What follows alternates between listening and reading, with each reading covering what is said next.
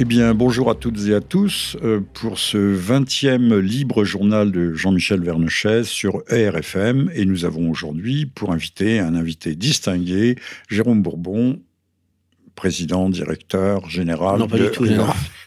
il n'y a pas de PDG chez nous, non. Ah simple, simple Alors, directeur, de, la rédaction. C'est-à-dire qu'en cas de manquement de votre journal ou de l'un de vos rédacteurs, c'est vous qui devez rendre compte devant la justice c'est le cas, d'ailleurs, je viens de recevoir encore du papier bleu. Donc ah bon, mais vous êtes un homme chanceux. Vous êtes un homme chanceux. On ne vous oublie, c'est pas qu'il ne faut pas oublier, nous sommes toujours dans, dans, la période sainte. Bon, alors, deux sujets aujourd'hui euh, qui se rassemblent dans un seul sujet. Nous sommes le samedi 26, euh, 26 avril, donc samedi. Euh, le titre de cette émission pourrait être Le brasier de la France. Brasier parce que le, le cœur spirituel, spirituel, je dis bien, l'âme de la France a brûlé avec Notre-Dame. Et puis, euh, bien parce qu'il y a les gilets jaunes. J'ai eu moi-même la, la plus grande difficulté de passer aujourd'hui euh, de la rive droite à la rive gauche. Et quand je dis la plus grande difficulté, c'est vraiment une grande difficulté. Euh, donc Paris est en état de siège, une fois de plus. Nous sommes sous le coup de la loi anticasseur, c'est-à-dire une prolongation, une amélioration de, de l'état d'urgence. et puis nous sommes au surlendemain oui, au surlendemain de, la première grande euh, conférence de presse du sieur Macron, euh, dont nous allons évidemment parler et qui fait partie euh, à la fois de ce brasier, des braises et de l'huile sur le feu. Jérôme Bourbon, un premier mot que, vous inspire, nous le savons, mais il faut le dire et le redire en permanence, l'incendie de Notre-Dame. Il y a beaucoup de choses à dire, évidemment. D'abord, sur la date, le fait que cet incendie ait eu lieu le lundi saint, deuxième jour de la semaine sainte, qui commence, comme on le sait, par le dimanche des rameaux, et le fait également que euh, cet incendie euh, ait eu lieu lorsque l'on pense, par exemple, aux apparitions de Notre-Dame de la Salette en 1846, qui prédit que Paris va brûler. Vous savez que souvent dans les prophéties, euh, ce sont des paraboles ou des métonymies, et, Notre-Dame représente par excellence Paris.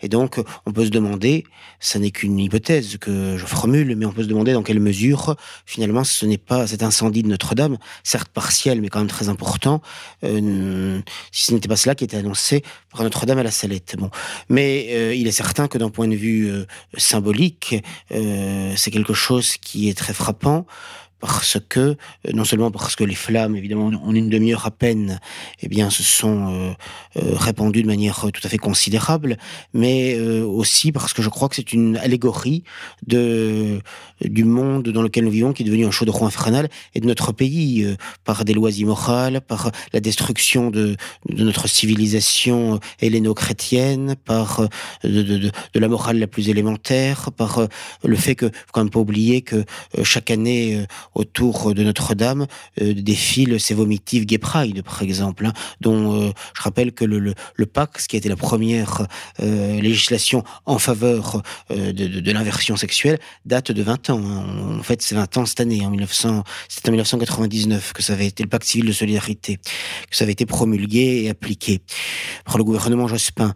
Mais plus généralement, c'est peut-être aussi l'apostasie d'une nation entière qui est ainsi euh, mise en relief en quelque sorte, qui est, qui est punie en quelque sorte. Bon, on reviendra tout à l'heure sur le fait de savoir si c'est un incendie criminel accidentel, mais quelle que soit la cause, de toute façon, euh, de, la providence a permis, a permis cet incendie, et donc euh, ça n'est pas, il faut, il y a une dimension évidemment apocalyptique, eschatologique dans cette dans cette affaire. Je crois qu'il faudrait être aveugle pour ne pas Alors, le voir. Jérôme, vous venez de parler de, de punition. La punition, c'est une sanction, mais la, la, sanction, ça peut se comprendre dans les euh, dans les deux sens. Euh, c'est ce, qui sanctionne, c'est ce qui clôture. Et, là, à l'évidence, on est à une charnière, à une charnière des temps. Notre-Dame avait traversé, comme aurait dit Balthazar Gracian, la longue carrière du temps, et tout d'un coup, euh, en ce début du 21e siècle, tout d'un coup, on passe à autre chose. Euh, tout d'un coup, euh, symboliquement, Notre-Dame est, détruite en partie Et quand je dis en partie, mais on ne sait pas, tout est encore à venir. Les, murs ne tiennent, la voûte ne tient qu'à un fil. Euh, les murs sont soutenus par la voûte. Il va y avoir des travaux de consolidation, mais demain matin, on peut apprendre qu'une partie de, Notre-Dame s'est écroulée. Euh, le, risque n'est pas encore exclu, contrairement à ce qui a été dit. Donc, cette sanction, c'est du, euh, du passé faisons table rase. Et là, on montre bien qu'on est à la charnière des temps. Tout à fait. Et d'ailleurs, même du passé faisant table rase, je dirais, y compris d'un point de vue liturgique, puisqu'il faut savoir que dès les années 50, c'est à Notre-Dame, mais, également à Saint-Séverin, Saint-Sulpice, que l'on a inauguré, euh, on a expérimenté un certain nombre de réformes en faisant en sorte que le prêtre soit, euh, que euh, le célébrant soit dos au bon Dieu, si j'ose dire, face au peuple, etc. C'est la messe démocratique et non plus la messe hiérarchique. Et il est clair que euh, euh, ça fait quand même, on ne peut pas oublier que c'est le centième anniversaire de la nouvelle messe, enfin de la synaxe de Paul VI, quoi, qui, a quand même désacralisé considérablement euh, le culte, qui a vidé les églises, même si c'est pas la seule cause. Mais il est évident que Alors, quand vous dites cela, Jérôme, ce c'était pas simplement un, regret passéiste d'une tradition qui serait désuète, obsolète. C'est, il faut bien comprendre que l'Église s'est horizontalisée. Vous venez de dire que le maître-autel faisait face, et démocratisé, horizontalisé. Alors, alors qu'autrefois, l'élévation euh, se faisant le, dos aux fidèles, c'est-à-dire en accompagnant le, pasteur guidait les fidèles vers la transcendance, c'est-à-dire vers l'élévation, l'élévation de l'âme. Absolument, absolument. L'élévation de l'esprit, l'élévation des sentiments. Euh, on, communiait dans un ordre que je peux qualifier à bon escient d'ordre cosmique. Oui, il y avait une, a une désacralisation considérable tant dans, le, dans les vêtements, le mobilier liturgique, que même effectivement dans le fait que très souvent on n'a plus utilisé les confessionnaux, on a supprimé les bandes de communion, on a, supprimé la chair, la chair de vérité. Symboliquement, c'est quand même très fort. Et euh, puisque ce n'est plus une église enseignant la voie, le chemin et la, vérité et la vie, mais euh, une église ou une fausse église, qui est enseignée par le monde et réagissant à l'unisson hein, accompagnant finalement le mondialisme euh, politique euh, dans toutes ces transformations euh, détestables. Alors, je, voudrais rappeler que Notre-Dame a été bâtie dans l'île de la Cité, qui est le, noyau sur lequel se réfugiaient les, les. Les Parisies, c'est une tribu celte c'est une tribu celte, celle qui occupe de, temps immémoriaux. D'ailleurs, en face de Notre-Dame, euh, quasiment en, perpendiculaire, il y avait la rue Saint-Jacques, qui, on le sait, était une voie euh, empruntée par des mammouths c'est authentique, pour venir boire à la Seine.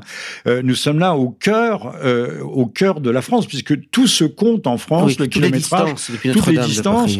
Donc c'est, alors euh, Notre-Dame, disons-le quand même, n'est pas la plus belle des cathédrales françaises, loin de là. Mais c'est la plus, la plus emblématique, c'est la plus porteuse d'histoire. Et tout d'un coup, en une demi-heure de temps, elle crame. C'est quand même, euh, c'est quand même prodigieux. C'est un prodige. c'est un miracle. Aux, heures, d'ailleurs, où les gens sont dans leur télévision vers 19h, euh, donc euh, le feu en direct, et puis quand on voit s'écrouler. Une demi-heure avant l'intervention de, de, notre. Qui avait été préenregistré, effectivement. De notre petit Néron. Tout à fait. Et à 19h51, je crois, c'est la flèche carrément qui tombe. Et moi, j'avoue, quand j'ai vu ça, ça me fait tout de suite penser à la chute des tours du World Trade Center. Je veux dire, c'était quand même frappant à la télévision, de la même façon, de manière brutale. Alors, est-ce un septembre à la française, notre 11 septembre à nous, à notre mesure. Euh, je l'ignore, mais il est difficile de ne pas établir de, de ne pas faire le, rapprochement, d'autant que l'église Saint-Sulpice avait été euh, l'objet ou victime euh, le 17 mars, le 17 mars d'un incendie criminel, que la, la sépulture, la basilique de Saint-Denis, le sépulture, mars. tout à fait, dans la nuit de mars, oui, effectivement. Des destructions de vitraux par un Pakistanais qui n'était en France que depuis deux mois. Absolument. Alors, disant cela, euh, je ne dis pas que le Pakistan, c'est le Pakistanais, c'est la main, c'est le, perpétrateur, mais il faudrait savoir qui l'ont, euh, qui, qui sont ceux qui l'ont éventuellement influencé, qui l'ont incité, qui l'ont, euh, qui lui ont suggéré, qui lui ont fait miroiter, je ne sais quoi. Alors d'ailleurs, puisque l'île de la Cité est le cœur de la France, nous allons y revenir tout à l'heure avec les, les immenses projets des dizaines de milliards d'euros d'aménagement de l'île de la Cité, puisqu'on a déjà vu des plan avec euh, l'absence de toiture sur Notre-Dame et puis un, parterre fleuri, paysagé. On en fait une promenade verte en quelque sorte, puisque comme nous l'a dit Monsieur Castaner, c'est un commun. C'est un donc un commun, j'imagine, traduction, un bien commun. Euh, euh, Madame Hidalgo parlait d'un lieu elle a quand même parlé d'un lieu de culte. Euh, elle s'est dit que peut-être les choses allaient un peu trop loin, un peu trop vite. Euh, un lieu de culte, donc il y a ce, projet de réaménagement, mais c'était le cœur aussi, après les Parisies Gaulois, gallo-romains, il y a eu les Francs qui sont arrivés. Et c'était le cœur de la Francie. Et la Francie, c'est ce qu'on appelle aujourd'hui bêtement l'île de France. Euh, nous parlions, et nous parlons d'ailleurs le francien qui est un, mélange, euh, un pidgin, allais-je dire, euh, gallo-romano-germanique. Euh, il faut bien comprendre, on a déjà dénaturé cette île de France en l'appelant île de France, alors que nous sommes dans la Francie, au cœur de la Francie. Voilà, pour les petits rappels historiques. Alors, Monsieur Nunez, vice-ministre de l'Intérieur, dans la foulée, nous dit que le procureur lance une enquête, une procédure pour incendie involontaire. Les flammes ne sont pas éteintes, on ne sait pas quel est le sort de Notre-Dame. Euh, vous ne trouvez pas que c'est allé un peu vite en besogne Là encore, ça m'a rappelé euh, le, 11 septembre 2001, où 13 minutes seulement euh, après la, catastrophe, et on nous disait que c'était Ben Laden qui avait fait le coup, et peu de temps après, on avait retrouvé sur les ruines fumantes du World Trade Center les passeports des, des otages de l'air. Bon, donc je Là, on a retrouvé des mégots. Vous savez bien, on a retrouvé sept bégots oui, qu'elle a enchaînés, on a parlé, mais c'est authentique. Euh, apparemment, les, les, les, braves ouvriers qui montaient l'échafaudage métallique euh, fumaient. Bon, euh, on déroge aux règles, mais enfin, est-ce que des mégots peuvent euh, enflammer On une charpente d'enchaîne de, de 8 siècles. Dure comme de la pierre. Hein. Vous, n'avez peut-être pas vu, mais je, je, recommande à tous nos éditeurs d'aller sur YouTube et on trouve des, des, jeunes gens intelligents qui font de la, de la physique amusante, l'un avec un chalumeau, avec une, euh, une poutre qui a trois ou quatre siècles. Euh, au bout de, 20 minutes, euh, la poutre est noircie, mais elle ne s'est pas enflammée. Et l'autre, alors, utilise différents agents accélérateurs de feu, du, petit bois, des brindilles, un boîtier électrique, etc. Tout crame, mais la poutre reste intacte et sur une poutre de beaucoup plus petite section et euh, qui n'a que trois, siècles, que, 30 ans, non pas trois siècles, mais 30 ans d'âge. Donc euh, là, on peut vraiment se poser des questions. Monsieur Nunez a quand même commis une boulette, là, en se précipitant pour nous dire c'est un accident. Comment peut-on dire que c'est un accident avant que avant l'enquête ait eu lieu, voilà, euh, qu'elle ait même commencé ou qu'elle ait pu commencer. là, actuellement, on ne peut pas entrer dans la cathédrale, les enquêteurs donc ne peuvent pas y aller, et on nous dit que les, les enquêteurs euh, euh, sont des gens parfaitement honnêtes qui nous diront la totale vérité, sachant que euh, Monsieur Sarkozy étant ministre et Monsieur Valls ministre de l'Intérieur, je crois. Euh, il y avait eu un rapport en 2016, si je ne me trompe. Non, c'était Monsieur Sarkozy n'était plus le responsable. C'était Monsieur Hollande. Je, je, je m'en mêle les pinceaux avec tous ces gens.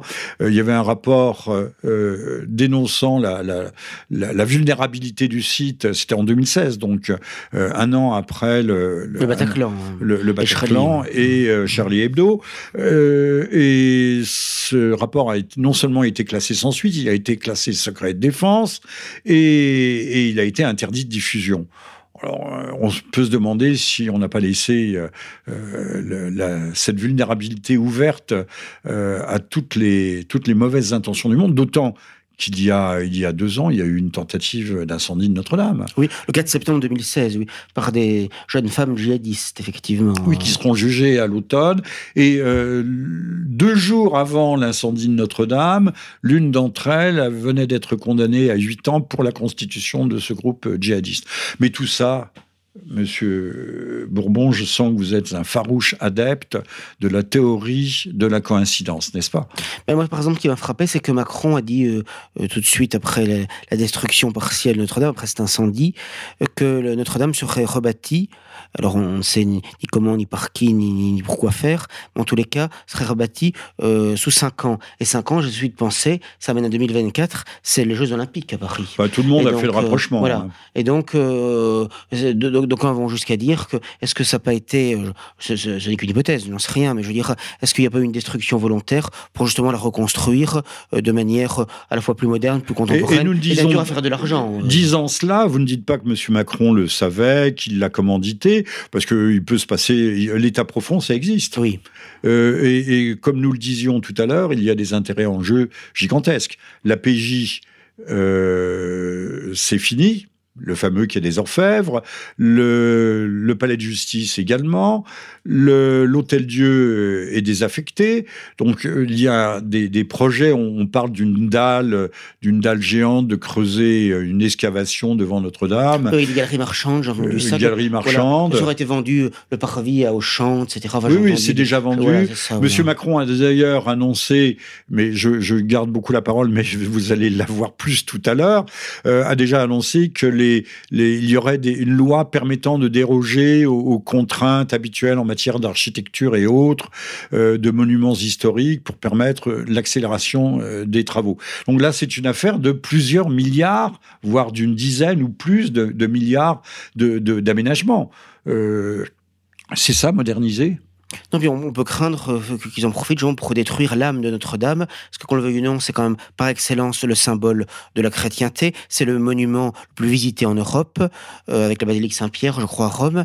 Et par conséquent, euh, je pense qu'il y a un certain nombre de, de, groupes, d'éléments, maçons ou autres, qui ne seraient pas mécontents de donner une symbolique maçonnique ou autre pour défigurer l'âme de Notre-Dame. Hein, bah, défigurer, le mot me semble faible d'ailleurs. Profaner, profaner Hein. Oui, profaner, euh, transformer. Euh, euh, faire muter. Enfin, on passe à autre chose. On autre. Euh, euh, n'oubliez pas, au fond, Napoléon avait fait par son sacre dans Notre-Dame déjà une sorte de temple, de temple de la nation de, Notre-Dame. Oui, c'est exact.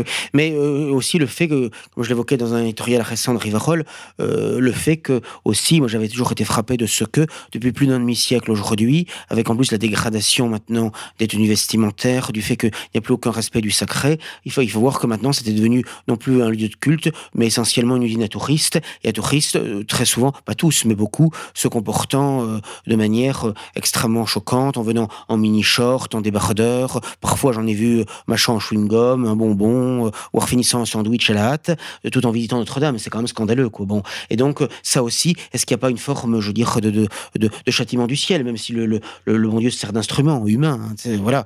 ça n'est pas en soi impossible, parce que Notre-Dame, c'était quand même, donc je vous dis, il y avait à la fois donc le culte qui a été quand même euh, fortement euh, altéré, mais également euh, le fait que vraiment c'était devenu une usine à touristes, et à touristes se comportant souvent très mal. Un, hall de gare, mais sans aller jusqu'au châtiment divin, que, je n'exclus pas.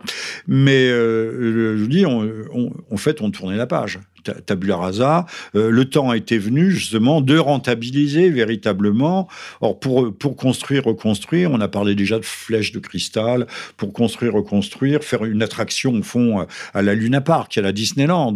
Euh, il, fallait il fallait qu'il y ait cet incendie providentiel. tout le monde l'a dit, on ne peut pas faire flamber euh, plusieurs hectares de, de poutres de chaînes multiséculaires en une demi-heure.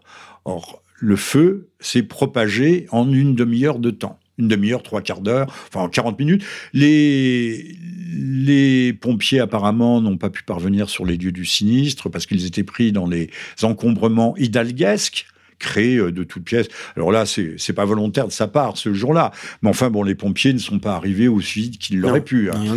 Euh, donc il y a tout un enchaînement, toute une cascade de, faits euh, qui les, les, uns tout à fait fortuits, mais les autres tout à fait troublants, se, se, sont combinés. Et comme je l'ai dit, j'insiste là-dessus, Jérôme.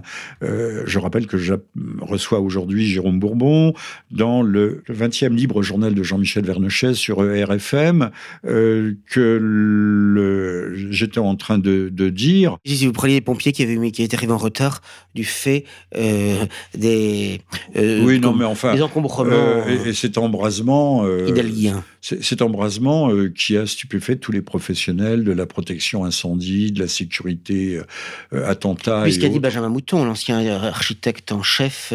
Mais il avait quitté ses fonctions en 2013. N'oubliez pas qu'il y avait N'oubliez pas qu'il y a eu le rapport de 2016 montrant qu'il y avait une dégradation très nette et un abandon. Mais c'est l'abandon euh, de toutes les églises et cathédrales de France. C'est vrai que vous avez raison de le souligner. Il faut en dire un mot. C'est vrai que moi je suis frappé, même dans les campagnes, quand on visite les églises, elles sont souvent dans des états, dans des états épouvantables. Et il est vrai que souvent, parfois, il y a encore quelques personnes âgées euh, qui, bon, s'en occupent un minimum, etc., euh, dans, la, dans, la, mesure de leurs faibles moyens, de leurs faibles forces. Mais, euh, de mettre des fleurs. Voilà, exactement. Voilà, de temps en temps, il y a même un maire athée, communiste, trotskiste et, et macronien qui fait réparer un plancher, malgré tout. Mais, mais, c'est vrai qu'il y a une grande misère des, et une grande pitié des églises de France. Ce n'est pas d'aujourd'hui, mais ça s'est aggravé. déjà du temps de Barès. Ouais, exactement. Mais bon, euh, l'État quand même savait qu'il y avait un, patrimoine encore à l'époque euh, à sauvegarder et que ce patrimoine avait une valeur. Mais vous savez, euh, si ce n'était la valeur touristique des, des pyramides en Égypte, on pourrait. Il y a des gens qui, au moment du printemps arabe, du printemps égyptien, voulaient détruire les pyramides, les, faire sauter. Donc, je pense que les Égyptiens se contrefichent de leurs pyramides, mais simplement ça rapporte, ça rapporte de l'argent et ça fait venir des touristes. Mais les, Égyptiens ne, et aujourd'hui, comme on a eu en fond un, changement de population en France, il suffit de mettre le nez dans la rue, euh, d'aller à la poste, n'importe où. On voit bien que euh, les, nouveaux Français n'ont aucun souci, aucune préoccupation quant euh, ou relative préoccupation relative au patrimoine architectural. Ça ne leur parle pas. Ils ne sont pas les descendants de ces bâtisseurs, ils ne portent pas, ils ne portent pas ces architectures dans, dans, dans leur veine. Il est sûr qu'il y a eu une rupture de la transmission, ça c'est très clair. Donc, Mais même euh, pas de transmission, ils sont étrangers euh, à ça. Euh, demain matin, on vous dirait que le, ce, temple extraordinaire de Borobudur, ce temple bouddhiste qui a été, a été détruit par un tremblement de terre, vous, vous diriez c'est dommage c'est dommage, le patrimoine mondial s'appauvrit, mais vous ne ressentiriez pas le, même choc que lorsque vous avez vu Notre-Dame flamber. Évidemment. Hein? Évidemment. Euh, nous, nous, portons, nous, nous portons cette image. Notre-Dame, c'est l'image de, de ce que nous avons en nous. Oui, de notre civilisation, de notre foi, de notre passé, euh, de, de, ce qu'a été la France, de ce qu'a été l'Europe, de ce qu'a été la civilisation chrétienne, de, ce qu'a été la chrétienté. Euh, et Notre-Dame en est un exemple. On, va, on va revenir à Notre-Dame, bien sûr, mais M. Macron, dans son extraordinaire conférence de presse, euh, a-t-il parlé de Notre-Dame? Non, sauf à la fin, de manière allusive, tout à la fin de ces deux heures et demie d'intervention. Avec une introduction qui devait durer 20 minutes, qui en a duré 56. Alors, avez-vous remarqué comme moi que dans, dans les premières lignes, que dit M. Macron dans les premières lignes Il dénonce et il accuse. Et il accuse euh, les Gilets jaunes, évidemment, et il parle d'un mouvement. Alors, à la fois, comme tous ces gens qui disent euh, dans le même souffle euh, une chose et son contraire, le, mouvement des Gilets jaunes, je le cite, hein, a dit sa colère, son inquiétude, il a dit aussi son impatience que les choses changent plus vite. Pourquoi son impatience? Mais on n'est pas impatient. C'est, on est au bord de, on, a le dos, on a le dos au mur et on parle. C'est pas une impatience. Pourquoi une impatience? Euh, Il y a des gens qui sont, qui sont étranglés. Hein, il paraît qu'en France, on est riche à partir de 2000 ou 2500 euros par mois. C'est ça la richesse. Là, moi, je veux qu'on m'explique parce que quand on voit le, montant, le coût des loyers à Paris, par exemple, euh, pour et que le peuple français puisse avoir sa part de progrès, pourquoi, pourquoi il l'a pas déjà? Alors pourquoi a-t-on euh, le socialisme depuis 1981 Pourquoi il n'a pas sa part de progrès? Dans un monde incertain mais euh, l'Europe, c'est certain, non C'est celui. Enfin, tout ça ne veut rien dire. Hein, il faut bien, euh, il faut bien le dire. Il a eu le sentiment durant plusieurs années de, plutôt subir des reculs. Euh, sentiment, un sentiment pendant plusieurs années, nombre d'années indéfinies, on ne sait pas très bien lesquelles. Il a eu le sentiment comme quelque chose de subjectif. Ah, c'est pas une réalité, mais quand on n'a plus les moyens de boucler le mois, non, non. donc ça, c'est les premières lignes. Hein les premières lignes de son intervention. Et euh, je vous laisse commenter la suite. Et ce mouvement a ensuite été récupéré, nous l'avons tous vu, par les violences de la société. Alors, je ne sais pas ce qu'il pourrait dire les violents, non. Il parle des violences, mais les, violences, c'est pas une personne. Euh, contrairement à ce que l'on dit, M. Macron ne parle pas français. Euh, même s'il est, je ne sais pas quoi, agrégé, il est sorti de normal, euh, mais il parle pas français, euh, mais personne pour le lui faire remarquer. Hein. L'antisémitisme, l'homophobie, les attaques contre les institutions, les journalistes parfois et les, forces de l'ordre. Les forces de l'ordre viennent en dernier, donc ça c'est par pertes et profits. où a-t-on vu que le, les Gilets jaunes étaient particulièrement antisémites, homophobes et anti-institutions. Au contraire, ils veulent, ils veulent plus d'institutions. Ils veulent une démocratie plus intégrale. C'est quand même étonnant, dans les premières lignes, de commencer par accuser et dénoncer. Reprenant cela, le, la logorée de Bernard-Henri Lévy, de Frédéric Aziza et d'autres personnalités de la communauté qui, dès le départ, se sont montrés très opposés au mouvement des Gilets jaunes, alors que les Gilets jaunes n'avaient rien dit, n'avaient rien fait encore, tout simplement parce que ils voyaient en cela une forme de, populisme euh, et, hum, d'éléments euh, pouvant menacer un certain nombre d'intérêts, la finance internationale, les institutions telles qu'elles sont aujourd'hui. Euh, et c'est la raison pour laquelle ils se sont montrés tout à fait hostiles dès le départ. Et puis c'était une façon aussi de discréditer le mouvement, de le disqualifier, que de l'accuser ou de le suspecter d'être euh, antisémite et homophobe, pour reprendre euh, ce vocabulaire.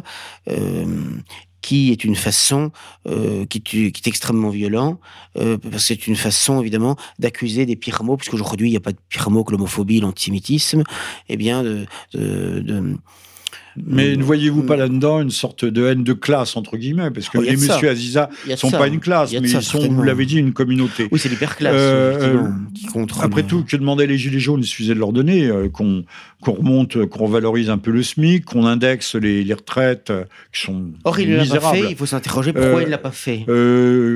Qu'est-ce que cela coûtait? Surtout que ces gens s'y entendent à déshabiller Paul pour habiller Pierre, et vice-versa.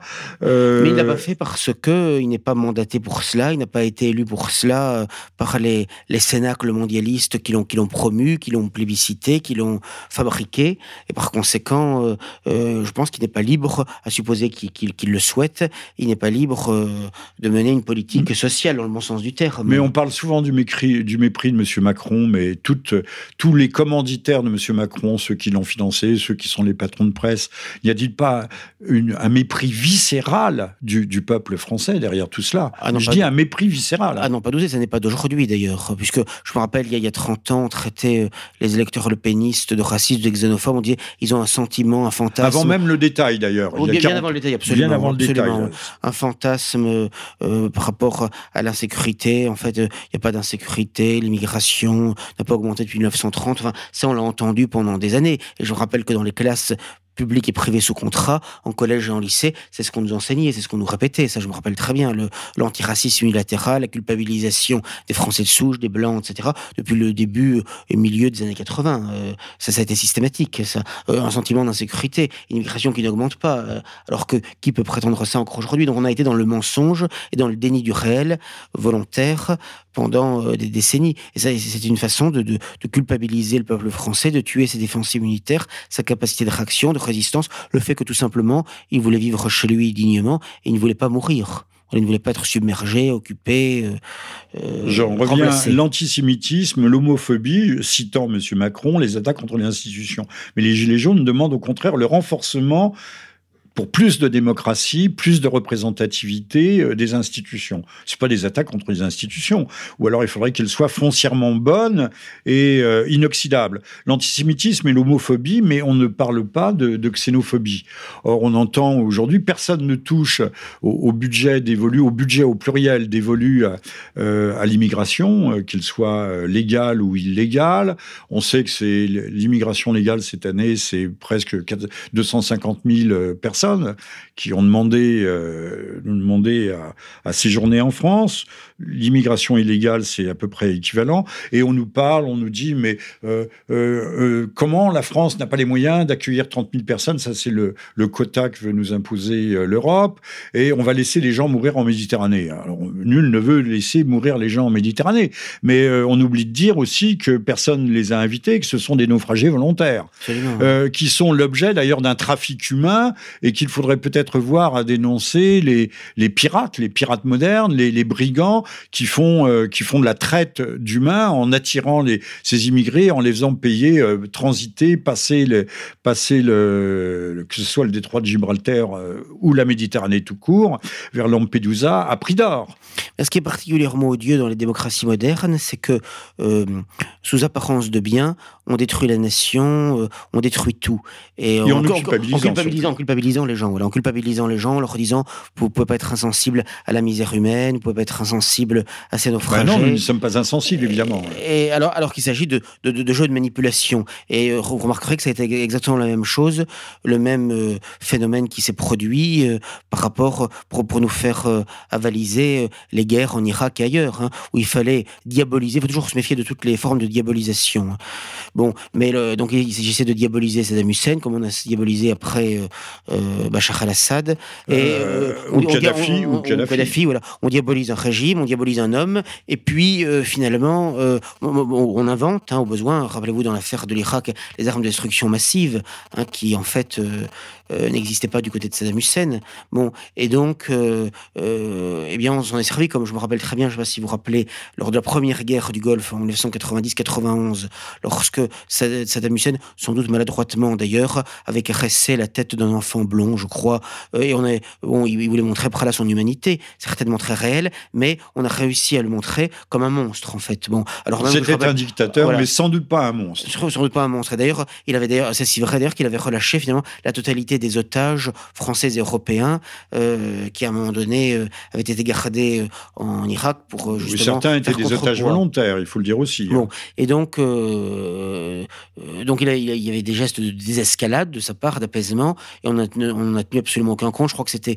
Kouchner, qui était ministre à l'époque, qui avait osé dire, ou Rocard, qui avait osé dire que le, la libération des otages français en Irak n'avait été ni demandée ni souhaitée, je cite, par le gouvernement français, ce qui en dit long quand même. Bon, voilà. De la part de, M. Kouchner. Donc ça prouve qu'il y avait vraiment une volonté, grand humaniste, une volonté délibérée euh, de, conduire à la guerre hein, contre contre l'Irak. Bon, pour des intérêts qui n'étaient sûrement pas les intérêts de la France. Bon, voilà. Et donc, euh, euh, s'agissant de l'immigration massive, c'est exactement le même phénomène, c'est-à-dire que on culpabilise les gens avec notamment tout ce qui concerne le racisme. Je me rappelle qu'en 1984, lorsqu'a été fondé SOS Racisme, alors présidé par Khalem Désir, qui depuis a fait carrière au Parti socialiste à haut niveau, eh bien, euh, il disait, euh, euh, c'est du racisme de dire, comme on l'entend chez beaucoup de Français ici et là, que bon bah une famille d'Arabes dans une HLM, ça va, mais trois familles, bonjour les dégâts. Bon, alors que je suis désolé, il est tout à fait légitime de, considérer que l'immigration,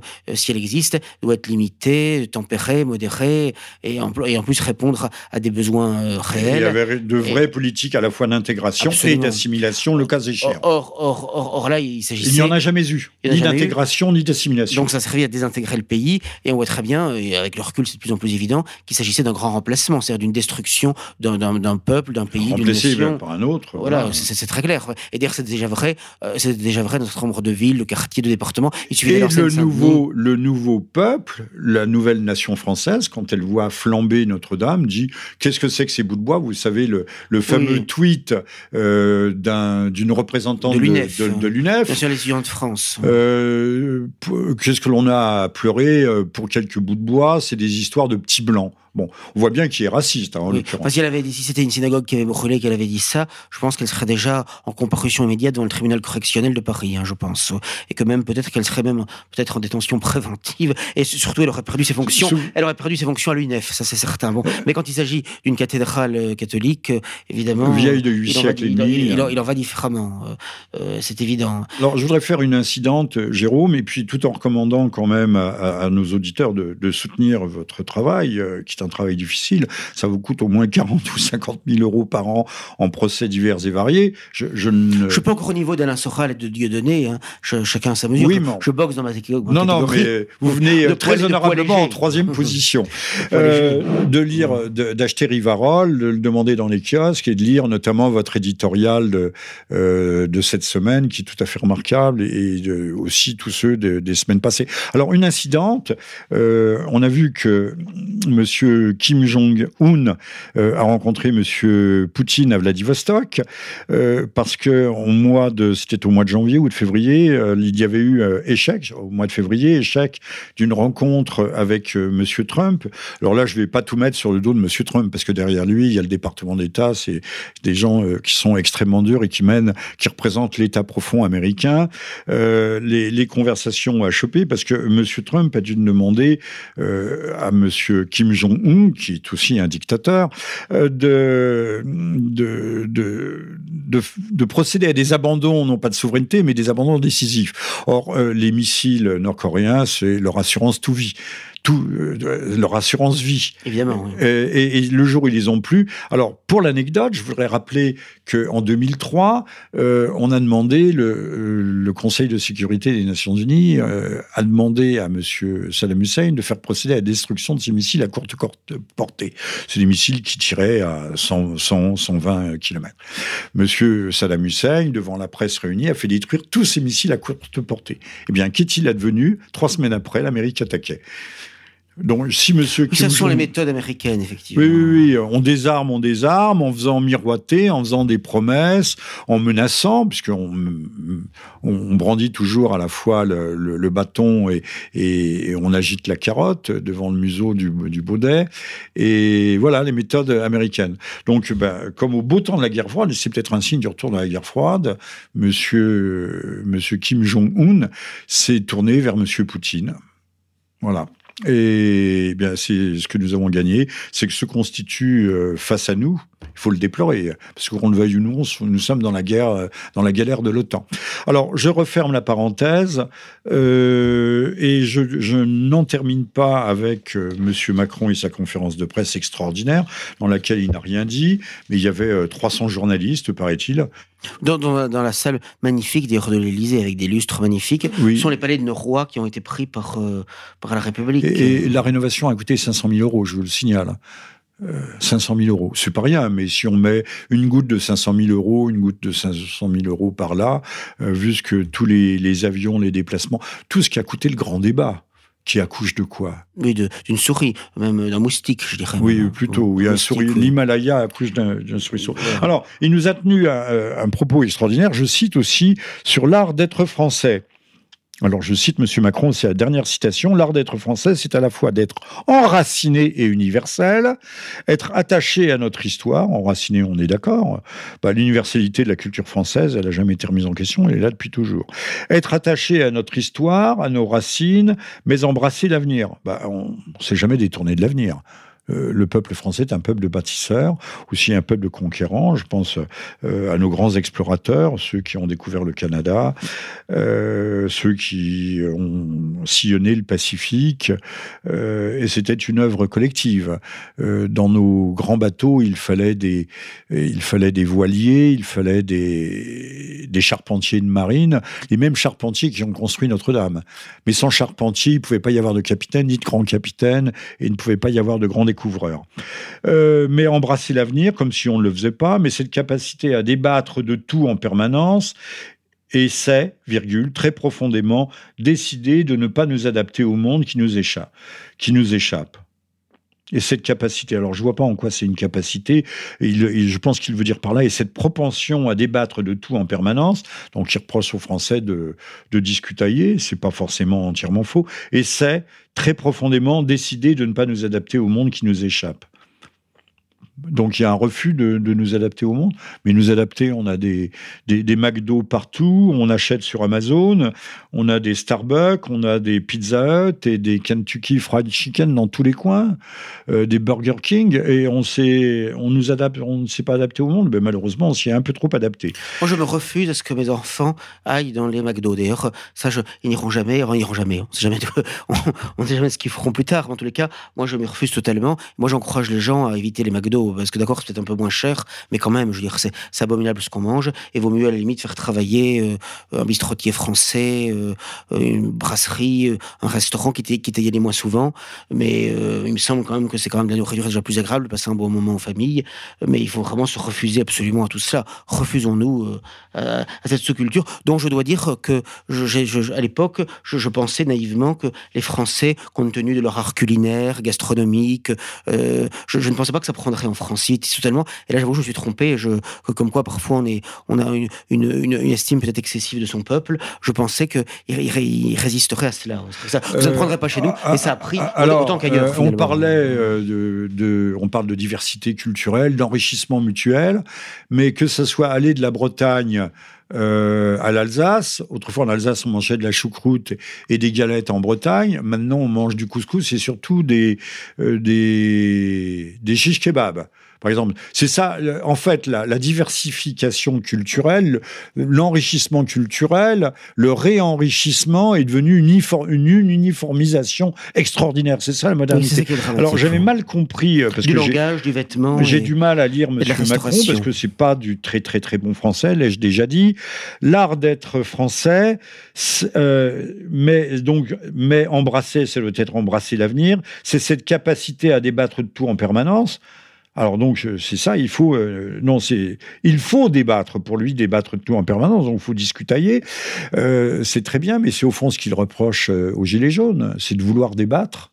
Donc à la fois il nous incite à débattre de tout en permanence, et en même temps il, nous dit qu'il faut pas le faire. et c'est très profondément décider de ne pas nous adapter au monde qui nous échappe. Alors, il est en train de nous dire de ne pas nous adapter au monde. L'art d'être français, c'est de ne pas nous adapter au monde qui nous échappe. Bah, au contraire, je crois qu'il veut qu'on s'adapte et même qu'on se suradapte euh, à ce monde qui déferle, qui nous déferle sur le museau. De ne pas céder à la loi du plus fort, bah, la loi du plus fort, c'est bien les, euh, les compagnies de CRS, euh, les, les, unités de la BAC, habillées comme, euh, souvent comme des voyous, en blue jean, avec des cagoules, qui cognent, qui frappent et, et qui, qui mutilent, parce qu'on sait très bien que ce sont des gens qui n'ont pas été formés au maintien de l'ordre, qui se montrent, qui ont l'habitude d'être confrontés à des voyous, qui se comportent à l'égard du peuple français comme s'ils étaient dans une lointaine banlieue. Euh, exotique. Mais bien de porter un projet de résistance. Alors, ils nous demandent de porter un projet de résistance. Eh ben, les Gilets jaunes portent un projet de résistance. D'ambition pour aujourd'hui et pour demain. Et, pourquoi on n'a pas de projet? Euh, les, jeunes Français n'ont pas de projet. Ils essayent de survivre, les, jeunes Français. Un projet de résistance. Alors, de résistance à quoi? Euh, Vous voyez bien que c'est le, le, propos liminaire. Ça, c'était le paragraphe 6 ça n'a aucun sens. C'est-à-dire quand on il dit, le contraire de ce qu'il fait, de ce qu'il préconise. Bah, quand on dit que la démocratie cause toujours, c'est très juste, et on voit très bien ce bavassage, du blabla, ce bavardage permanent. Euh, c'est de jactance. Euh, et euh, finalement, je dois, il faut reconnaître que jusqu'à présent, en tout cas, je ne sais de quoi l'avenir est fait. Finalement, euh, et on n'est pas pour se réjouir évidemment, mais je veux dire, il s'est plutôt bien sorti de l'affaire jusqu'à présent, parce que rappelez-vous, début décembre, lorsqu'on le voit à la télévision, il est blême, il est livide, il sent que ça va pas très loin, tout ça. il se demande si certains n'auraient pas pu essayer de prendre les etc. C'est quasiment insurrectionnel, les manifestations. Et finalement, à ce moment-là, il cède un petit peu le minimum pour essayer de sauver sa place et de sauver sa peau. Bon. Et finalement, quand on voit quelques mois après, moi, c'est ça qui m'a frappé, c'est le contraste. On le voit souriant, détendu, prenant près de trois heures devant des journalistes relativement complaisants dans cette magnifique salle de l'Élysée et tout cela. On se dit finalement, euh, au moins temporairement, il a gagné finalement. Hein. Il a gagné. Et finalement, ce, grand mouvement euh, sincère, spontané, semble-t-il, euh, de, de protestation populaire devant, devant le fait que bah, il n'était plus possible de vivre décemment pour euh, les classes moyennes, les catégories populaires, devant l'augmentation des prix, l'augmentation des taxes, l'augmentation des impôts, l'augmentation du coût de la vie.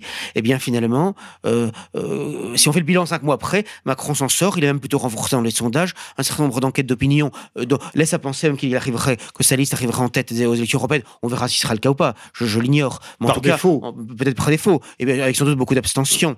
mais il ne reste pas moins quand même que si on devait s'arrêter là, je dirais que pour l'instant. Euh, écoutez, Jérôme, on peut penser, je rappelle que euh, vous êtes le directeur du journal Rivarol, le directeur de la rédaction, que nous sommes dans le 19e libre journal sur ERFM. Le 20e, je crois, non? Le 20e. Merci. On peut penser qu'à un moment donné, il y a des gens qui avaient lâché Macron. Euh, dans l'affaire, l'affaire Benalla était emblématique de ce point de vue-là. Oui, euh, vous remarquerez qu'il n'a pas lâché tout à fait Benalla. Il a dit, il m'a déçu. il a même dit que si c'était à refaire, il le reprendrait. il, a, parlé plus de Benalla, plus de Benalla que de l'Europe. Hein. C'est plus à ses yeux, ça doit être plus important. Peut-être aussi qu'il a fait ça parce qu'il n'avait pas envie peut-être que Benalla euh, déballe peut-être un certain nombre de choses. Peut-être. Moi, je l'ai interprété comme ça, que peut-être il voulait le ménager de crainte justement qu'il puisse. Mais enfin, il, lui donne, euh, il, il, le hisse à un statut de vedette euh, qui est quand même à la limite indécent, très indécent. En effet, ou qui n'est pas digne d'un chef de l'État, en effet. donc, à un moment donné, il a été lâché par ses propres rangs, par ses propres troupes. C'était aussi bien Bernard-Henri Lévy, mais c'était le journal Le Monde. C'était les gens qui l'avaient promu, qui le lâchaient. on lui a peut-être envoyé un signal fort. Or, depuis, a un compromis à peut-être, alors c'est une pure supposition hypothétique de ma part. Euh, on lui a peut-être euh, garanti euh, d'aller jusqu'à la fin de son mandat, à condition que, à bride abattue, il remplisse le cahier des charges pour lequel il a été non pas élu, mais promu promu, sachant qu'il trouverait des débouchés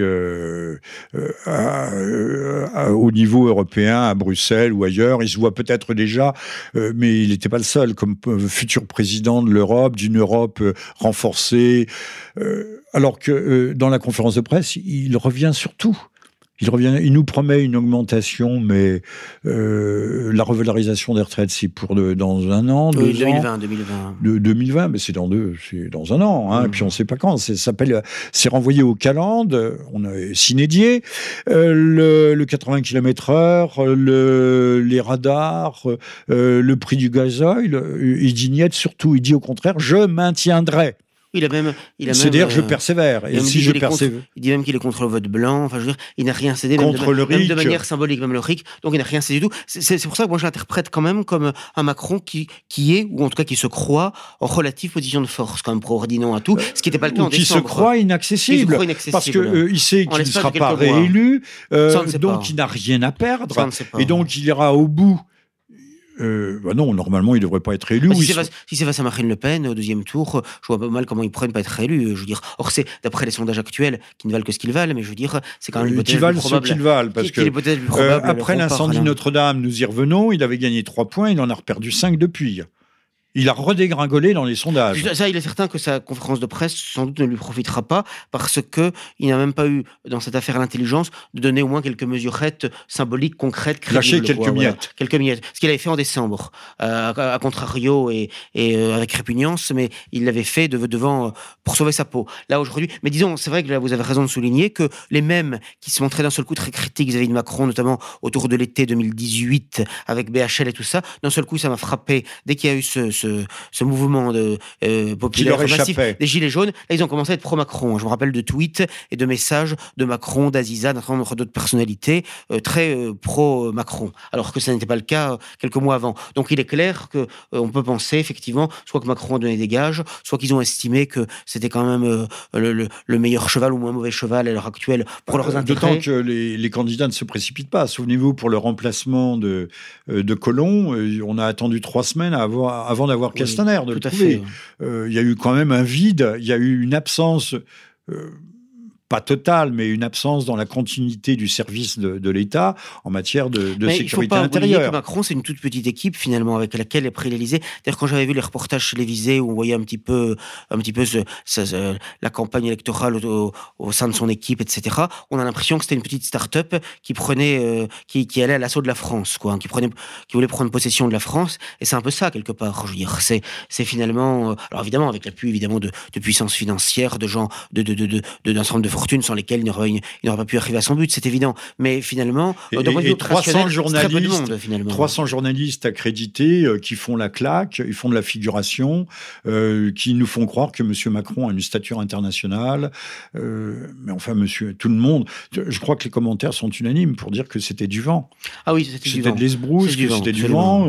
on parle de saltimbanque, mais, mais s'il n'y avait pas la presse qui est l'opinion, ou en tout cas qui, l'a fait en grande partie, qui fait l'opinion en grande partie, M. Macron euh, se serait dégonflé. Au 19e siècle, même avec une presse qui était déjà, mais une presse écrite qui était serbe, mais le, matin on dépliait son journal, il y avait une diversité de presse qui n'existe plus du tout aujourd'hui. on ne lit pas Rivarol. C'est exact, oui. On lit Libération, le, le Figaro, l'Humanité, euh, le Parisien, etc., c'est assez semblable sur la plupart des sujets. En effet. Et euh, autrefois, on allait au café, il n'y avait pas la télé, on, tapait le carton, euh, on buvait un petit blanc, on buvait un canon, et puis euh, on débattait de, politique, même dans les, campagnes les plus reculées. Oui, historiquement, le, il n'y a plus de café dans les campagnes. Politique, mais bon, il faut dire que maintenant, avec toutes les, comment dirais-je, les émissions qu'on appelle ça de, de, de, variété, les émissions, les jeux télévisés, les, les la télé-réalité, etc., il est sûr que ça a quand même contribué fortement, je, le pense, et les réseaux sociaux, réseaux sociaux. N'oubliez pas que les jeunes ne regardent de moins en moins la télévision, mais ils regardent de les plus jeux vidéo, plus. Notamment, Mais ils regardent même pas les jeux vidéo, ils regardent leurs réseaux sociaux. Euh, euh, ils passent leur temps à ça et, et, et, c'est quand même ça bouffe, ça mange énormément de temps, énormément de de, de parts de de, de, part de cervelle. C'est de, de, de part de cervelle. Si on fait ça, on fait pas autre chose, évidemment. Euh, alors. On ne va pas encore tout à fait conclure, mais encore que nous nous acheminions vers la conclusion. bilan, de, bilan de tout ça. Notre-Dame, je l'ai dit, Jérôme, l'affaire n'est pas terminée. Notre-Dame n'est pas véritablement sauvée à l'heure actuelle à telle enseigne que les enquêteurs n'ont toujours pas pénétré dans Notre-Dame, puisqu'il y a le risque d'effondrement de, de, la, de la voûte. Euh, Monsieur Macron est en train à gagner du temps. Alors, il a gagné son pari sans le gagner avec ce grand débat, puisque le grand débat n'a pas été conclu, n'a abouti à rien. Ça lui a permis de gagner du temps, en tout cas. Et Mais et nous acheminons vers les européennes en effet, qui sont des élections d'ailleurs très secondaires, puisque on sait très bien que les députés européens n'ont quasiment aucun pouvoir. En revanche, ils sont très bien payés et disposent d'avantages et de privilèges considérables. C'est pourquoi il y a tant de gens qui sont candidats à la candidature à, ces élections, tous les partis politiques. Mais je constate que la quasi-totalité des, listes en présence, aucune ne propose euh, de la renonciation à l'euro, à l'Union européenne. il me semble que si on recouvrait notre indépendance, notre souveraineté nationale, simplement avoir des marges de manœuvre, y compris, y compris sur le plan migratoire, sur le plan budgétaire, sur tous les plans, bah, il semble qu'il faut sortir. Bah, il y a des, pays qui se portaient très bien dans ou hors de l'Europe. Absolument. Comme la Suisse, comme, comme, comme le, Royaume-Uni. Le Royaume-Uni avait conservé la livre sterling. Oui, ça c'est pour les gens qui n'étaient pas dans l'Euroland. Mm, mm. Effectivement, ils se portaient plutôt mais bien. Ils, avaient, ils se portaient plutôt bien. La Suisse a, son franc suisse. Je pense que c'est aussi euh, peut-être le cas euh, de, de, la couronne euh, norvégienne, non? Bah, La Norvège n'est même pas du tout, à ma connaissance, dans l'Union européenne. Hein. Elle est hors non, mais elle a des accords et ça marche très bien. Donc, on pouvait parfaitement euh, rester en dehors de cela, mais là encore, on joue sur les peurs. Il faut bien comprendre qu'une des techniques de la politique vieille comme le monde, d'ailleurs, c'est l'instrumentalisation de la peur et des peurs. Et je me rappelle très bien Jacques Delors en 1992 pendant la campagne de Maastricht je ne sais pas s'il faut dire Maastricht ou Maastricht, parce que c'est entre la triche et la trique. Mais ce qui est sûr, en tout cas, c'est que en 1992, eh bien, il avait dit que les gens qui, votaient, qui voulaient, euh, pour le nom à Maastricht n'étaient pas dignes de faire de la politique et euh, que, en quelque sorte, grâce à Maastricht, on recouvrerait, une prospérité qu'on n'avait jamais connue, etc. Ce serait encore mieux que les 30 glorieuses qui ont été suivies par les 30 piteuses. Mais finalement, en réalité, c'est le contraire. Aujourd'hui, chacun peut se rendre compte que la vie est de plus en plus difficile et qu'on nous a, que le chômage, pour justement mettre en œuvre euh, la monnaie unique, ça, ça a une politique d'austérité et de chômage massif, et qu'on voit très bien que euh, on nous a menti considérablement. Il faut bien comprendre que la démocratie moderne euh, repose sur des jeux de manipulation des masses. Et ces jeux de manipulation des masses, ce qui est dramatique, ce qui est dramatique, ce qui est tragique, c'est qu'elle fonctionne à tout coup. Elle fonctionne à tous les coups. Non seulement aux élections présidentielles, aux élections tout court, mais mais mais dans tout. Lorsqu'il faut, il s'agit de, de, convaincre les peuples d'entrer en guerre contre un pays sans aucune raison légitime, quand il il s'agit euh, de leur faire croire des choses fausses, par exemple, sur tout ce qui concerne, entre guillemets, l'antisémitisme, l'homophobie, etc., où on a affaire à de véritables montages, hein, une véritable manipulation de l'opinion, mais cela Oui, mais ça marche. Mais ça, mais ça fonctionne, mais ça fonctionne, effectivement. de, même que la cause accidentelle fonctionne, il y a des gens qui... il y a une soumission au langage de l'autorité, euh, se disant au fond peut-être que l'homme étant un animal grégaire. Ça a toujours été ça, oui. Ça a toujours, été. L'homme étant un animal grégaire, il préfère avoir tort avec la multitude que raison tout seul. Euh, le, Ce qui est triste. C'est alors que euh, la, la, simple, le simple bon sens, la raison critique, euh, ne permet pas tout à fait de trancher entre la cause accidentelle et l'attentat, mais tout plaide et tout milite pour l'attentat. La, la, longue série dans laquelle s'inscrit cette. Euh, je rappellerai, Jérôme, et vous pouvez aussi commenter cela. En 2017, il y a eu 800 attaques, profanations, pillages, destructions dans les lieux de culte catholiques, et 1300, 1300 en 2018.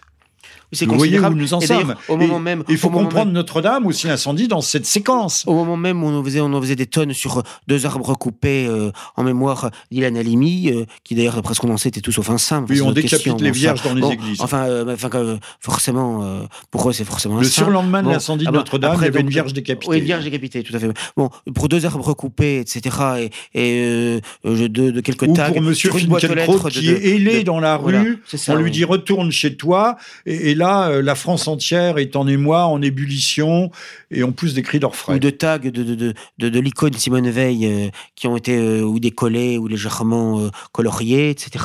On en a fait la, une des journaux télévisés, des, des, radios d'information. Avec des symboles, avec des symboles anarchistes d'ailleurs. Oui, tout à fait. Des symboles anarchistes. Et donc, euh, donc des black blocs. Et donc, alors qu'au moment même, il y avait des centaines d'églises qui étaient saccagées, profanées, voilà, et ça n'a fait pas du tout l'actualité. Donc, on voit très bien où sont les priorités euh, de, des gens qui nous gouvernent, qui nous dirigent, et on voit très bien qu'on vit dans un pays occupé. Euh, ça, c'est très clair. La destruction de la France. Alors, je ne résiste pas, Jérôme Bourmont. Je rappelle que vous êtes le directeur de Rivarol, que nous sommes dans le 20e libre journal de Jean-Michel Vernochet. Nous sommes le matin du samedi 26 avril. Donc il faut savoir ce qui va se passer à Paris cet après-midi. Euh, Paris est en état de siège, on ne peut plus passer d'une rive à l'autre de la Seine, euh, en état de siège. Et donc vous parliez du, maintien de M. Macron qui triomphe, mais il triomphe grâce à l'instauration, euh, sans qu'on le dise et sans que ce soit qualifié ainsi, d'un État policier. Euh, littéralement. C'est-à-dire intéressant à souligner cela parce que souvent à droite, on a tendance à vénérer la police et il est sûr que dans un État digne de ce nom, euh, euh, le, maintien de l'ordre est une des fonctions régaliennes essentielles, évidemment, de l'État. Mais, mais, mais le problème, c'est qu'aujourd'hui, il faut quand même s'interroger sur le rôle qui est dévolu à la police, qui sert beaucoup plus à, comment dirais-je, à persécuter le, citoyen honnête, notamment sur les routes et les autoroutes de France, parce qu'il va rouler à 90 au lieu de 80 ou à 140 au lieu de 100 30, et il faut voir quand ça arrive, la façon souvent dont on est traité, les conséquences que ça, si les, si les amendes ne sont pas payées tout de suite, elles sont majorées, ça peut aller au tribunal correctionnel, enfin, ça crée des situations inouïes. Moi, je vois autour de moi des gens qui même roulent la, boule au ventre sans permis, alors qu'ils savent parfaitement conduire, mais parce que leur, leur métier les oblige à rouler énormément, et donc forcément, si on n'est pas en permanence dans la vigilance absolue, je veux dire, hein, d'être à 100, à 110, non pas à 120, ou à 130, 140, surtout que parfois, sur les autres, même souvent sur les autoroutes, sur, enfin, on vit la peur au ventre avec les, les yeux, les yeux davantage sur le, sur le tachymètre que sur la route. Alors, que moi j'avoue que j'avais un plaisir à conduire, je ressens des plaisirs magnifiques, surtout lorsqu'en plus on peut regarder les paysages de France et qu'en plus ça permet de réfléchir en conduisant, etc. Et qu'en plus, contrairement au verre et à toutes ces saletés qui favorisent toujours les transports en commun, bah, la voiture c'est quand même euh, une liberté individuelle, une liberté familiale. Et euh, je veux dire c'est quand même un instrument qui est magnifique la voiture. Bon. Et donc on voit très bien qu'on nous a saccagé un des éléments de liberté qui nous, qui nous demeurait. Non seulement par toutes les taxes qui autour de la voiture qui coûtent extrêmement cher, et par le fait qu'on ne peut plus rouler librement, euh, même, même par temps clair sur Mais les on a la peur au ventre. Voilà. De même, quand on ouvre sa boîte aux lettres, on se demande toujours ce que l'on va y trouver, euh, que ce soit quand on voit une lettre euh, qui émane du ministère des, des, des, Finances ou des recommandés, on a toujours, on a toujours une appréhension. Ah oui, la boîte aux lettres et la route, maintenant, c'est terrible, effectivement. Et c'est quand même quelque chose qui, qui, qui, qui a un minuit. Donc ce ne sont pas les criminels qui savent de toute façon que quoi qu'ils fassent, même les crimes plus abominables, ils n'auront pas la tête coupée et, pour, ils seront logés, nourris, euh, presque blanchis en prison, euh, si toutefois ils y vont. Mais euh, en revanche, ce qui est rare, ce qui est rare parce que je crois qu'il n'y a que 4% des crimes qui sont élucidés, qui, qui débouchent Seuls les multirécidivistes sont incarcérés. Et les multirécidivistes Jonathan Renoir, qui a fait un an de prison, me, racontait que, euh, en détail que euh, il avait sympathisé euh, parce qu'il il a le contact facile et parce qu'il écrivait leurs lettres d'amour aussi à, leur, à leur maîtresse ou leur concubine, etc. Avec les Roms. Bon, remarquez, c'est habile. Il vaut bien sûr des amis que des ennemis en prison. L'ami Vincent est habile. Bon, mais cela dit, il me racontait que effectivement, les, ces, ces, ces, ces, ces Roms qui étaient en prison et autres, eh bien, je veux dire, ils pensaient déjà de manière extrêmement précise au cambriolage et au malversation qu'il serait amené à faire dès qu'il sortirait de prison. Quoi. Bon, quand on dit multirécidiviste, la plupart avaient déjà été arrêtés une trentaine de fois. Je, je dis bien, et le chiffre que j'avance est sérieux. Ah oui, tout à, fait, tout à fait. Et donc, d'ailleurs, euh, il, lui racontait en détail comment il fallait faire pour euh, cambrioler une maison, les moyens où il allait, que contrairement à ce que les gens pensaient, en fait, c'était dans la chambre à coucher où il y avait les choses les plus précieuses et que tout de suite, les cambrioleurs savaient très bien que s'il y avait des choses à prendre, des bijoux, de l'argent, des choses extrêmement précieuses, c'était dans la chambre à coucher euh, qu'on retrouvait un certain nombre d'éléments. Bon, mais c'est vous dire, si vous voulez, que la, prison n'avait pas absolument, n'avait pas absolument un élément. Oui, oui, on ne se radicalise pas seulement du point de vue de l'islam. Alors, Monsieur Macron, je, je lis en encore un, très court passage de M. Macron euh, après euh, l'art d'être français, ce qui ne veut rien dire, on l'a vu, c'est du blablabla. Et puis nous allons euh, conclure pour cette fois-ci. M. Macron s'en est pris quand même à l'islam. L'islam politique. L'islam politique. Qu'est-ce que ça veut dire Mais en, insistant, voilà, l'islam politique, c'est eux qui l'ont créé, qui l'ont fait venir. Tout d'un coup, ils découvrent qu'il y a une problématique de l'islam politique. Il est extraordinaire, cet homme. Ah bah, il crée des créatures. Il a fallu tant d'années, tant d'années pour découvrir cela. Il crée des créatures et après il diabolise. Hein. C'est tout ce qu'on appelle des golems. islamique, les golems, voilà, c'est ça. Euh, ça, c'est, voilà. on, ça... on, crée des monstres, on les lâche dans la nature et après on ne sait pas comment les rattraper. Là encore, ce sont des méthodes tout à fait euh, classiques euh, qui consistent précisément à domestiquer les peuples. Alors, le, dans la société ultralibérale, la société du vagabondage, la société sans racines, euh, la liberté appartient à ceux qui sont sur le dessus du panier et les autres, au contraire, sont soumis à, des règles de plus en plus euh, tatillonnes, restrictives, euh, paniquantes même. je conclus là-dessus en disant que les rigueurs de la loi, selon la jolie formule, les rigueurs de la loi ne s'appliquent qu'à ceux qui la respectent. Et puis surtout, il faut bien comprendre qu'on vit vraiment dans une société qui repose de plus en plus sur l'inhumanité parce qu'elle est de moins en moins humaine, alors qu'on nous parle toujours des droits de l'homme, et plus on nous parle des droits de l'homme, moins elle est humaine. Et ça n'est pas, ça n'est qu'un apparent paradoxe, parce qu'en réalité, oui, autrefois, moi, ça m'est arrivé, il suffisait que parfois on allait un petit peu trop vite en voiture, bon, ben, euh, la, police parfois vous arrêtait, et il n'était pas rare. Et puis vous rappelez à l'ordre. Oui, il a rappelé à l'ordre, courtoisement. Souvent, monsieur, courtoisement. Et, il n'était pas rare qu'on a quoi, que finalement, cela ne, débouche, ne, ne, ne, déboucha pas sur une, sur une contravention. Mais là, on a affaire à des robots, à quasi voilà, parce que justement, il y avait une discussion, ils voyaient si on était de bonne foi, si c'était la première fois, si c'était bon. Non, sans même parler de première fois, ils voyaient bien que c'était. Ils voyaient bien que c'était bon. Une inattention, dirons-nous. Voilà, bon, que ça n'était pas euh, gravissime. Et aujourd'hui, il est évident qu'avec les radars automatiques, même vous dépassez de 1 ou 2 euh, km heure la distance maximale autorisée, immanquablement, vous avez chez vous. Euh, et contrairement à ce que les gens pensent, il n'y a pas de marge de tolérance. La, marge, ce que l'on croit être la marge de tolérance, c'est une marge qui concerne l'inexactitude des instruments de mesure. Alors, je, lis, et pour ne pas conclure, euh, ce dernier, c'est le paragraphe 2 de l'intervention de M. Macron, qui a duré 56 minutes au lieu de 20. Encore une fois, c'est un logoréique, logomachique, euh, qui, pas, qui ne recule jamais devant la jactance. J'ai beaucoup appris, je le cite, hein, j'ai beaucoup appris, et cette fierté, cette fierté que j'évoquais, alors on ne sait pas de quelle fierté il s'agit, m'a convaincu d'une chose. Deux points. Nous sommes avant toute chose les enfants des Lumières avec un L majuscule. Et c'est de ce débat, de ces délibérations, on ne sait pas très bien lesquelles, quel débat euh, De ces délibérations, il ne parle pas du grand, du grand débat, hein, de cette capacité à dire et à contredire, mais dans le respect de l'autre, que peuvent naître les bonnes solutions pour le pays. Et en aucun cas, dans l'obscur, il fait des phrases longues, en aucun cas dans l'obscurantisme ou le complotisme.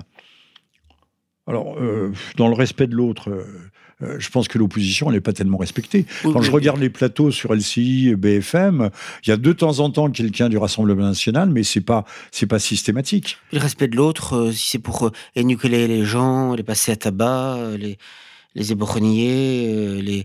Euh, or, quand même, on, a eu ça quand même de manière assez, assez massive, de manière répétée. Ce qui, je le répète, n'était jamais arrivé lors des émeutes précédentes, notamment les émeutes du Ramadan 2005 dans les banlieues halogènes, ce qui n'était pas arrivé. Euh, ah, bah, s'il y a eu des mains arrachées, ça se serait su. Hein. Ça se serait su, voilà. Hein. Puisque rappelez-vous que lors de la campagne présidentielle de 2017, pour euh, un jeune euh, des. Euh, on avait accusé la police, alors pour le coup elle était mise sur la sellette, d'avoir introduit dans son anus, pardonnez-moi pour cette précision anatomique, et en réalité il s'est avéré, d'abord ce qui était quand même frappant c'est que on ne donnait crédit qu'à la version des faits de ce jeune homme et non pas des policiers, mais on n'a jamais dit ouvertement qu'en réalité c'est parce que très probablement il cachait là de la drogue et qu'en réalité, ça n'est absolument pas une volonté intentionnelle de le violer, parce qu'on avait dit clairement qu'ils étaient mis à quatre pour le violer. Et, euh, euh, en l'occurrence, c'était une, forgerie. En plus, on a appris par la suite que cette famille avait multiplié euh, les, escroqueries. bon, voilà. Les Donc, si vous voulez, au, fond, au, fond au fond public. Hein. Voilà, mais là, quand il s'agissait, quand il s'agissait d'un jeune halogène qu'il fallait faire passer pour une victime et un martyr, là, la police pouvait être violemment attaquée alors qu'elle était pour le coup innocente dans cette affaire. Hein. Bon, mais en revanche, lorsqu'il s'agit de s'en prendre à des Français de souche qui protestent parce qu'ils n'arrivent plus à joindre les deux bouts, tout simplement. Bah là, en revanche, on, fait même des, quêtes pour la police, mais en revanche, euh, on diabolise les manifestants. Donc on voit très bien que, en fonction des intérêts des puissants qui nous gouvernent et qui nous oppriment, eh bien, on n'a pas euh, la même approche. La police est tantôt à critiquer, à blâmer, à diaboliser, tantôt elle est au contraire euh, à mettre sur le pinacle. Selon que vous serez puissant, misérable, ça c'est la Fontaine. La dernière phrase que je souhaite citer en, conclusion ou en non-conclusion, pour montrer aussi à quel point le, le, verbiage de M. Macron n'a aucun sens ne se comprend pas, en dehors de faire du bruit, il fait du bruit avec sa bouche. On ne bâtit pas sur la haine de soi. De quelle haine parle-t-il? Quelle haine de soi? C'est plutôt on nous fait nous détester, puisqu'on nous fait aimer euh, l'autre. Euh, c'était euh, c'était Rimbaud qui disait moi est un autre. Mais la haine de soi, c'est que ça à l'école avec euh, la religion de la Shoah, le, de l'esclavagisme, la, jalousie de l'autre, donc la haine de soi, la jalousie de l'autre, mais bien plus dans la juste compréhension de ce que nous sommes et des défis qui sont devant nous. Parce que la religion de la Shoah, ce n'est que de la haine. Hein, et, les défis, bah, c'est pour les gilets jaunes, c'est de survivre. Ou de vivre dignement. De vivre dignement. Et de vivre dignement leurs enfants. D'être payé décemment, c'est ça les vrais défis. Mais c'est de, cela dont M. Macron ne parle même pas. S'il est vrai, même s'il est vrai qu'on est, on est tous plus ou moins influencés par la société consumériste, j'étais frappé euh, de voir euh, dans un certain nombre de maisons, et pas forcément simplement dans des maisons bourgeoises, le fait que maintenant, les gens se croient obligés d'avoir des écrans plats quasiment dans chaque pièce. Pas simplement une seule dans, dans, dans la maison, mais dans chaque pièce. J'en ai vu, moi, dans des maisons, dans la salle de bain, dans chacune des chambres des enfants, dans la chambre conjugale ou ce qui en tient lieu, dans, dans, le salon, et parfois même dans la cuisine, quand la cuisine est séparée de la salle à manger et du salon. Enfin, je veux dire, c'est invraisemblable, je veux dire. Bon. Et donc, si vous voulez, on crée des besoins euh, tout à fait artificiels, et évidemment, tout cela a un coût, même si maintenant, évidemment, les technologies euh, ont baissé au niveau, au niveau des prix, mais il est évident qu'il y a cela, si vous voulez. C'est, si vous ne faites pas comme le voisin, si chacun n'a pas le, l'iPhone le smartphone dernier cri, si on n'a pas euh, le, le, dernier écran plat, euh, voilà, si on ne va pas au McDo comme tout le monde, etc. Moyennant quoi, tout cela, c'est vrai que ça a aussi un coût. Parce que moi, des, gilets jaunes, euh, notamment des, mères de famille, puisque c'était quand même un mouvement qui était quand même mm, très féminin, pas uniquement, mais il y avait au moins 50% de femmes hein, sur les ronds-points, etc. Ce qui n'est pas étonnant, parce que je veux dire, ça, ça commençait sur les réseaux sociaux, et les, femmes sont beaucoup sur les réseaux sociaux. Bon, eh bien, euh, c'est sur les forums de discussion, etc. Et en réalité, euh, c'était, elle disait, oui, mais comment faire On n'a même pas l'argent pour amener notre enfant au McDo. Bon, mais il y a peut-être d'autres choses que d'autres choses dans la vie que d'amener son enfant au McDo. Mais ça n'empêche pas, ça, il ne reste pas moins que les, les problèmes d'argent sont réels, le pouvoir d'achat qui baisse est une vraie tragédie, et que nous, dès le départ à Rivarol, nous avons soutenu à 100%, et nous continuons à le faire, ce, mouvement euh, qui est tout à fait légitime dans ses revendications. Mais il est vrai aussi, puisqu'il faut être juste, que euh, on est un peu tous euh, pollués par le consumérisme. Pollué, pas on est victime, mais pollué. On est, quand même pollué, pour y, compris, y, compris les, y, compris les, catégories populaires, hein, puisque forcément à l'école, bon bah, que ce soit les, les, les, pantalons des dernières marques, que ce soit ou, les, ou pour le, matériel scolaire, mais ça va au-delà de ça, si vous voulez, je dirais même dans, dans les, les modes et les mœurs euh, quotidiennes. Et notamment, je vous dis, moi j'ai vraiment été frappé de ce que le nombre de gens maintenant qui ont 3, 4 voire 5 écrans plats, des écrans plats géants. Alors certes, les prix ont baissé, mais surtout ce qui est grave, si vous voulez, c'est que une télévision euh, dans toutes les pièces, on ne lit plus. Eh ben, on ne lit plus, on ne réfléchit plus à plus de vie de famille